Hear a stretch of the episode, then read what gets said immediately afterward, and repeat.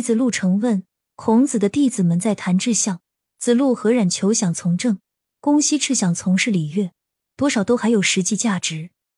而曾皙所说却像是玩耍之事，孔子却很赞赏他，这是为什么？王阳明回答：子路、冉求、公西赤有凭空臆想和绝对肯定的意思，有了这两种倾向，就会执着于一方面，故此一定失彼。曾皙的志向比较实际，正合《中庸》中所谓的“素其位而行，不愿乎其外；素夷敌，行乎夷敌；素患难，行乎患难。无入而不自得矣。”意思是，在君子安于自己的位置，也就是把自己的本分事做好。因此，因地制宜，无论什么情况下都怡然自得。人生啊，不如意之事十之八九。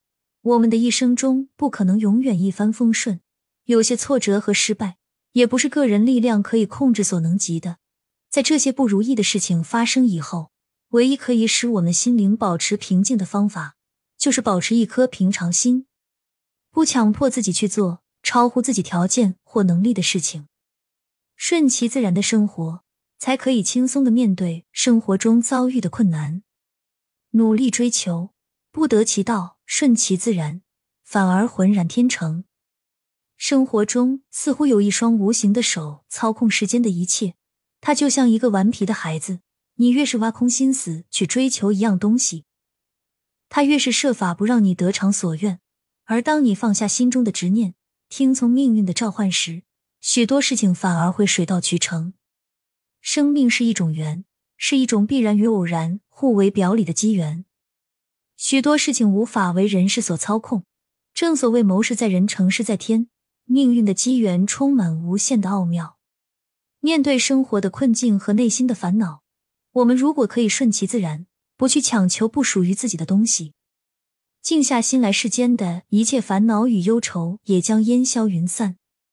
保持随时随性随喜的心境，顺其自然、从容淡定的心态来对面对人生。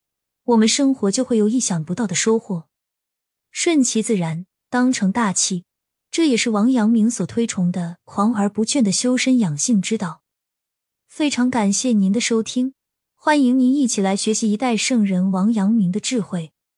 欢迎订阅、点赞、评论，与我进行互动哟。我们下一集再见。